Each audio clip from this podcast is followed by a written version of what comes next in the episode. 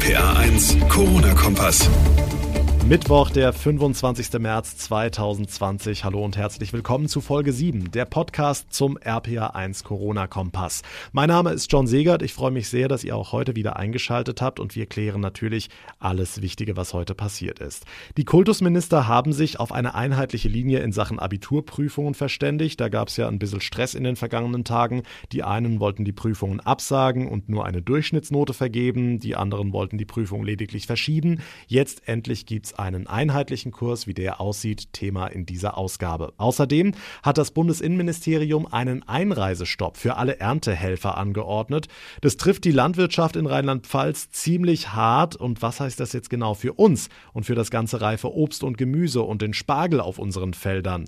Das kläre ich mit dem Bauern- und Winzerverband. Des Weiteren beantworten wir eure Fragen heute ausführlich rund ums Thema Einkaufen während der Corona-Pandemie.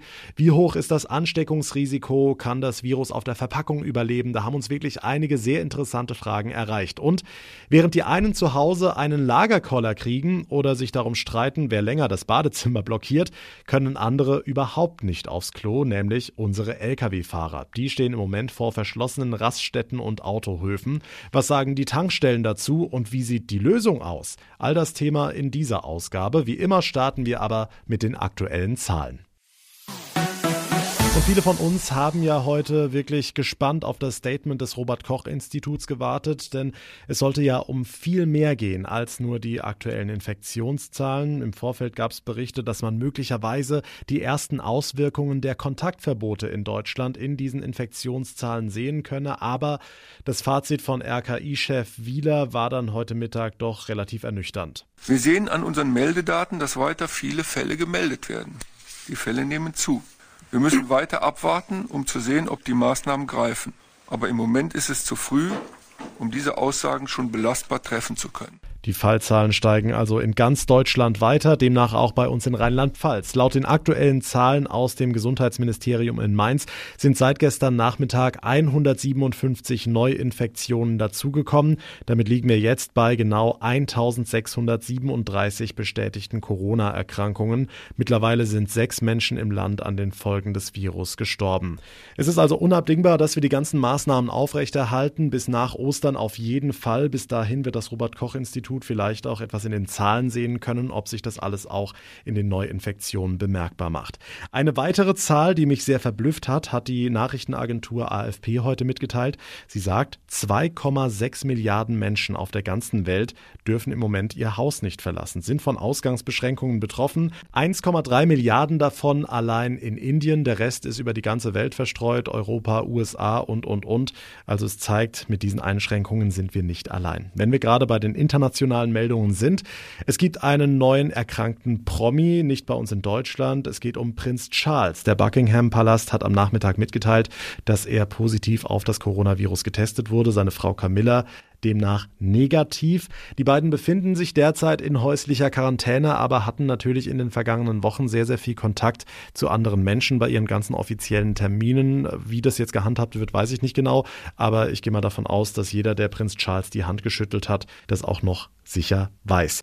Weiteres großes Thema heute die Abiturprüfungen in Zeiten von Corona. Da hatte es ja in den vergangenen Tagen eine ganze Menge Stress gegeben. Einige Länder hatten vorgeschlagen, den Schülern ein Anerkennungsabitur zu geben, also quasi eine Durchschnittsnote, dafür aber die Prüfungen ausfallen zu lassen. Und das war wiederum auf scharfe Kritik gestoßen. Am Nachmittag gab es dann eine Schaltkonferenz der Landeskultusminister und zum Glück haben sich alle auf eine bundesweit einheitliche Lösung geeinigt. Die rheinland-pfälzische Bildungsministerin Stefanie Hubich. Wir haben schon gesagt, dass es auch ein Stück weit ungerecht ist, wenn jetzt zum Beispiel Prüfungen komplett abgesagt werden von einem Land und andere die Prüfungen halten, manche vielleicht sie sogar auch leichter halten können, weil sie erst äh, Mitte, Ende Mai die Prüfung abnehmen haben wollen. Uns war wichtig, dass wir da geeint vorgehen und darauf können wir auch ein bisschen stolz sein. In Rheinland-Pfalz sind die meisten Abiturprüfungen schon erledigt. Die Schülerinnen und Schüler haben das Ganze in den vergangenen Tagen und Wochen unter schärferen Hygienebedingungen absolviert. Rund 3000 Schüler an den G8-Gymnasien schreiben ihre Arbeiten ab dem 30. April. Spätestens seit heute Nachmittag hat das Coronavirus auch die rheinland-pfälzische Landwirtschaft erwischt über die dringend benötigten Erntehelfer aus dem Ausland. Die waren ohnehin schon knapp, weil viele nicht kommen wollten, aus Sorge sich anzustecken. Das hat sich jetzt erledigt. Das Bundesinnenministerium hat ein Einreiseverbot verhängt. Die Bekämpfung des Virus ist dann eben doch wichtiger als frischer Spargel. Eberhard Hartelt, Präsident des Bauern- und Winzerverbandes Rheinland-Pfalz Süd. Herr Hartelt, wie reagieren Ihre Kollegen? Wütend? Ja, also die, die Anrufe, die mich erreichen, schwanken zwischen Wut, Verzweiflung und Resignation der Betriebe. Vor allen Dingen im Spargelanbau ist die Not riesengroß. Und wenn nicht geerntet werden kann, müssen die Felder mit den hohen Investitionen aufgegeben werden. Das heißt, aufgedeckt werden, bevor die Spargelpflanzen kaputt gehen. Wenn das eine vorübergehende Maßnahme wäre, wird uns das im Moment jetzt auch nichts helfen. Okay, der Spargel zu Ostern in Gefahr. Wo trifft uns das sonst noch? Ja, es geht dann weiter in der Obsternte und natürlich werden wir deutlich zu spüren bekommen, die Pflanzen, die nicht gesät oder gepflanzt worden sind, das sind viele Gemüsearten und Salate in der Vaterpfalz. Geht mit den Erdbeeren weiter. Ja, der Wein, der hat noch, noch, noch ein bisschen Zeit. Da sind in erster Linie Pflegearbeiten in den Weinbergen zu machen. In den anderen Bereichen ist es wesentlich dramatischer. Hm, was ist mit denen, die sich auf solchen Vermittlungsplattformen als Helfer anbieten? Könnten die eine Lösung sein? Einerseits sind wir sehr überrascht, aber viele kommen mit total falschen Voraussetzungen auf die Betriebe. Das eine ist die Vorstellung darüber, was man in der Landwirtschaft für diese Aufgaben, Hilfsarbeiten bezahlen kann. Und zum einen sind die Leute nicht darüber informiert, welche schwere und auch eine gewisse geübte Arbeit das sein muss, um den Spargel unverletzt zu ernten. Ich bin mir fast sicher, dass wir das, was an Erntekräften, und das sind ja alles erfahrene Kräfte, die, sich in den Betrieben auch auskennen, dass wir die mit einheimischen, auch gutwilligen Leuten nicht ersetzen können werden. Die rheinland-pfälzische Landwirtschaft zwischen Wut und Verzweiflung. Seit heute Nachmittag dürfen keine Saisonarbeiter mehr einreisen und das wird zuerst den Spargel treffen.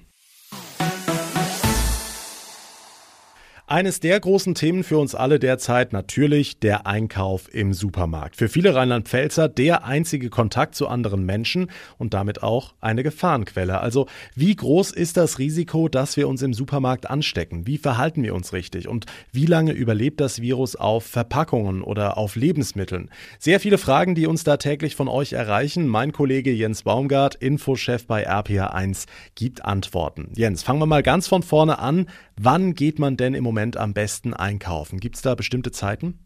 Also das ist natürlich an jedem Ort so ein bisschen anders, aber man kann schon sagen, zwischen 9 und 11 Uhr vormittags und 14 und 16 Uhr nachmittags, da ist statistisch gesehen am wenigsten los und darauf kommt es ja im Moment wirklich an, damit wir uns alle so ein bisschen aus dem Weg gehen, denn auch im Supermarkt gilt ja mindestens 1,50 Meter Abstand halten.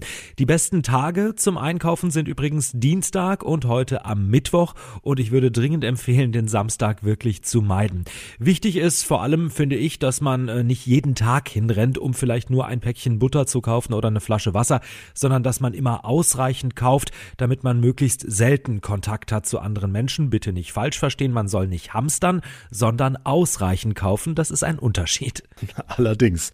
Eine weitere Frage, die immer wieder auftaucht und die ich direkt weitergebe. Wie hoch ist denn das Risiko, dass ich mich tatsächlich beim Einkaufen anstecke? Also wenn sich wirklich alle an die Spielregeln halten, niemand rumniest und rumhustet, dann ist es auch nicht gefährlich. Abstand halten, habe ich eben schon gesagt, ist ganz wichtig. In vielen Supermärkten gibt es auch eine Beschränkung, dass nur eine bestimmte Anzahl von Kunden gleichzeitig reinkommt. Das finde ich auch super. Ähm, wenn man einen Einkaufswagen nimmt, dann sollte man am besten Handschuhe tragen und ein letzter Tipp, am besten kontaktlos bezahlen, also mit Karte oder mit dem Handy. Das minimiert eben nochmal den Kontakt zum Kassenpersonal. Das sind so die wichtigsten Tipps, dann ist man eigentlich wirklich auf der sicheren Seite. Aber klar, ich frage mich schon, wenn ich einkaufen gehe, wer hat vor mir die Packung Toastbrot in der Hand gehabt oder die Milch oder was auch immer. Also Frage, kann das Virus auf Verpackungen sitzen? Ja, da gab es vor etwa anderthalb Wochen eine Studie, die bisschen für Unruhe gesorgt hat. Ähm, da haben nämlich Forscher festgestellt, dass das Virus auf Gegenständen bis zu sieben Tage überleben kann, je nach Material. Jetzt muss man aber dazu sagen, das sind Laborbedingungen. In der Realität sieht's dann doch ganz anders aus. Ähm, die Virologen sind sich ziemlich sicher, dass nach spätestens acht bis zwölf Stunden eigentlich keine gefährliche Menge Virus mehr aktiv ist. Das betrifft Verpackungen im Supermarkt, das betrifft aber auch Geldscheine oder zum Beispiel auch Türklinken. Geben. Die Experten sagen außerdem, es ist bisher kein Fall bekannt, bei dem sich jemand auf diese Art und Weise angesteckt hat, also über Verpackungen. Aber theoretisch ist das Risiko da. Wer also ganz auf Nummer sicher gehen will, der kann den Einkauf über Nacht in den Keller oder in die Ecke stellen oder packt es in den Kühlschrank und fasst es eben dann nicht mehr an. Am nächsten Tag kann man eigentlich ganz sicher sein, dass da überhaupt nichts mehr dran ist. Okay, die nächste Hörerfrage von Kerstin aus Mainz. Sie will wissen, was ist mit Gemüse, mit Obst, mit Salat? Das liegt ja alles frei rum, wenn da jemand niest in der Nähe. Ja, das ist äh, keine schöne Vorstellung, aber im Prinzip gilt auch da dasselbe. Nach wenigen Stunden ist äh, eigentlich nichts mehr nachweisbar. Man sollte eben alles gut abwaschen, ist ja klar. Und wenn man Speisen erhitzt über 70 Grad, dann ist das Virus sowieso erledigt. Ansonsten gilt auch hier, wer sich wirklich ganz große Sorgen macht, der sollte den Einkauf erstmal über Nacht ruhen lassen. Äh, dann kann auch wirklich gar nichts passieren. Aber wie gesagt, wir reden hier eigentlich mehr von einem theoretischen Risiko. Ähm, es sind bisher nur Corona-Fälle bekannt, wo man sich direkt bei einer anderen Person angesteckt hat. Hm, und was ich richtig toll finde, in immer mehr Supermärkten gibt es ja inzwischen spezielle Öffnungszeiten für alte und chronisch kranke Menschen. Ja, genau, das hören wir jetzt immer wieder. Das ist natürlich von Markt zu Markt ein bisschen unterschiedlich. Es gibt noch keine klare Linie, aber ich finde es auf jeden Fall eine gute Idee, dass man beispielsweise morgens von acht bis neun nur für besonders gefährdete Personen öffnet. Diese Idee kam ja vor zwei Wochen aus Island. Die haben damit angefangen und inzwischen machen auch einige Geschäfte in Rheinland-Pfalz mit.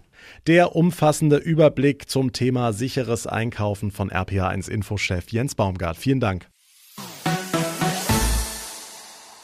Wenn wir in diesen Tagen von Helden der Corona-Krise reden, dann halten da gerade einige in Deutschland die Fahne hoch. Alle, die in den Krankenhäusern arbeiten, die Menschen pflegen, im Rettungsdienst versorgen. All diejenigen, die im Supermarkt die Regale auffüllen regelmäßig oder beim Klopapierstreit zwischen die Fronten geraten. Die etlichen Menschen, die Älteren und Bedürftigen helfen und, und, und. Diese Liste kann man wirklich unendlich weiterführen. Nicht zu vergessen dabei, unsere Lkw-Fahrer. Die stehen neben dem ganzen Druck, langen Fahrten und Stress aktuell vor einem ganz anderen Problem, denn etliche Raststätten sind geschlossen, es gilt ein weitgehendes Kontaktverbot, heißt für die Lkw-Fahrer, sie können nicht mal das Nötigste erledigen. Na, das ist alles zu. Toiletten sind alle zu. Jeder will keinen mehr reinlassen, auch in den Betrieben, wenn man jetzt anliefert oder so. Dann dürfen bloß noch Mitarbeiter drauf. Wir dürfen auch nicht mehr, noch nicht mehr, mehr Hände waschen oder so. Es ist jetzt auch so, dass manchmal ganze Woche nicht, äh, nicht duschen konnte. Wird halt immer schlimmer. Sehen Sie ja hier, die Raststätten, die haben auch alle zu. Kann man nicht mehr rein. Schauen wir mal. Muss man sich mal vorstellen. Keine Toilette, keine Dusche, keine warme Mahlzeit. Wer nörgelt da noch darüber, in den eigenen vier Wänden bleiben zu müssen? Über die Situation an den Raststätten spreche ich mit Herbert Rabel, Pressesprecher des Tankstelleninteressenverbands. Herr Rabel, Sie stehen in engem Austausch mit den Tankstellenbetreibern. Was sagen die denn dazu? Die Raststätten sagen, zu uns kommen die Lkw-Fahrer, wollen wie immer duschen, wollen aufs Klo gehen. Wir sagen, wir können das nicht. Unsere Mitglieder sagen, wir können das nicht offen halten. Wir müssen äh, nach jedem Duschvorgang desinfizieren. Anders ist es gesundheitspolitisch nicht vertretbar. Wir müssten eine eigene Kraft einstellen. Wir können nicht eine Kraft einstellen einerseits und andererseits Kurzarbeitergeld beantragen. Wir sind in der Zwickmühle, aber und diese Zwickmühle können wir nur so lösen, dass wir die Duschen zumachen. Ja, Sie sprechen es an. Verzwickte Situation für die Lkw-Fahrer, eine unzumutbare Situation. Wie könnte da eine Lösung aussehen, auch auf Bundesebene? Lösung auf Bundesebene ist das, wovon die Ministerrunde schon die ganze Zeit spricht und auf sehr elegante Art und Weise immer wieder was von Geld erzählt und dann Kredit meint. Eine Lösung wäre, dass die Tankstellen per oder die Mufti, wir haben 14.500 Tankstellen in der Bundesrepublik, wenn die pauschal 2000 Euro bekämen mit der Maßgabe als Sonderzusatz, stellt eine Reinigungskraft für die Toiletten ein, stellt eine Reinigungskraft für die Duschen ein. Das wäre eine spontane, konkrete Hilfe, um dieses Problem zu lösen. Ja, aber die meisten Tankstellen, die werden doch von großen Ketten betrieben. Warum nehmen die nicht einfach Geld in die Hand und helfen? Das Problem ist, dass die Shell verpachtet die Tankstelle an einen Pächter zu, die Shell, die Aral, die Total, zu sehr, sehr knebelnden, fast leibeigenähnlichen äh, äh, Konditionen. Und der Pächter selber muss die Toiletten zur Verfügung stellen, ob er das will oder ob er das nicht will. Äh, er muss sie auch reinigen, das muss er alles aus eigener Tasche machen. Das heißt, die großen Gesellschaften drücken sich und wälzen es auf die Pächter ab. Bei den größeren Tankstellen, wo Sanifair drin ist, könnte Sanifair als Unternehmen, könnte sagen, wir halten offen aus grundsätzlichen Erwägungen die wären auch stark genug, direkt mit dem Ministerium zu verhandeln. Aber von solchen Verhandlungen ist mir nichts bekannt bis jetzt. Aber das wäre natürlich eine Lösung. Herbert Rabel vom Tankstelleninteressenverband. Und an der Stelle möchte ich noch das Statement vom Shell Autohof Rammstein vorlesen. Das hat uns der Betreiber bei Facebook gepostet. Es gibt nämlich auch die schönen Ausnahmen. Er schreibt, unsere Tankstelle hat immer noch 24 Stunden geöffnet. Alle Sanitäranlagen, also WC und Duschen, sind nach wie vor zugänglich. Auch das Fastfood-Restaurant ist geöffnet, darf betreten werden unter Einhaltung der Abstandsregeln. Die Bestellungen gibt es aber nur zum Mitnehmen, wie eben vorgeschrieben.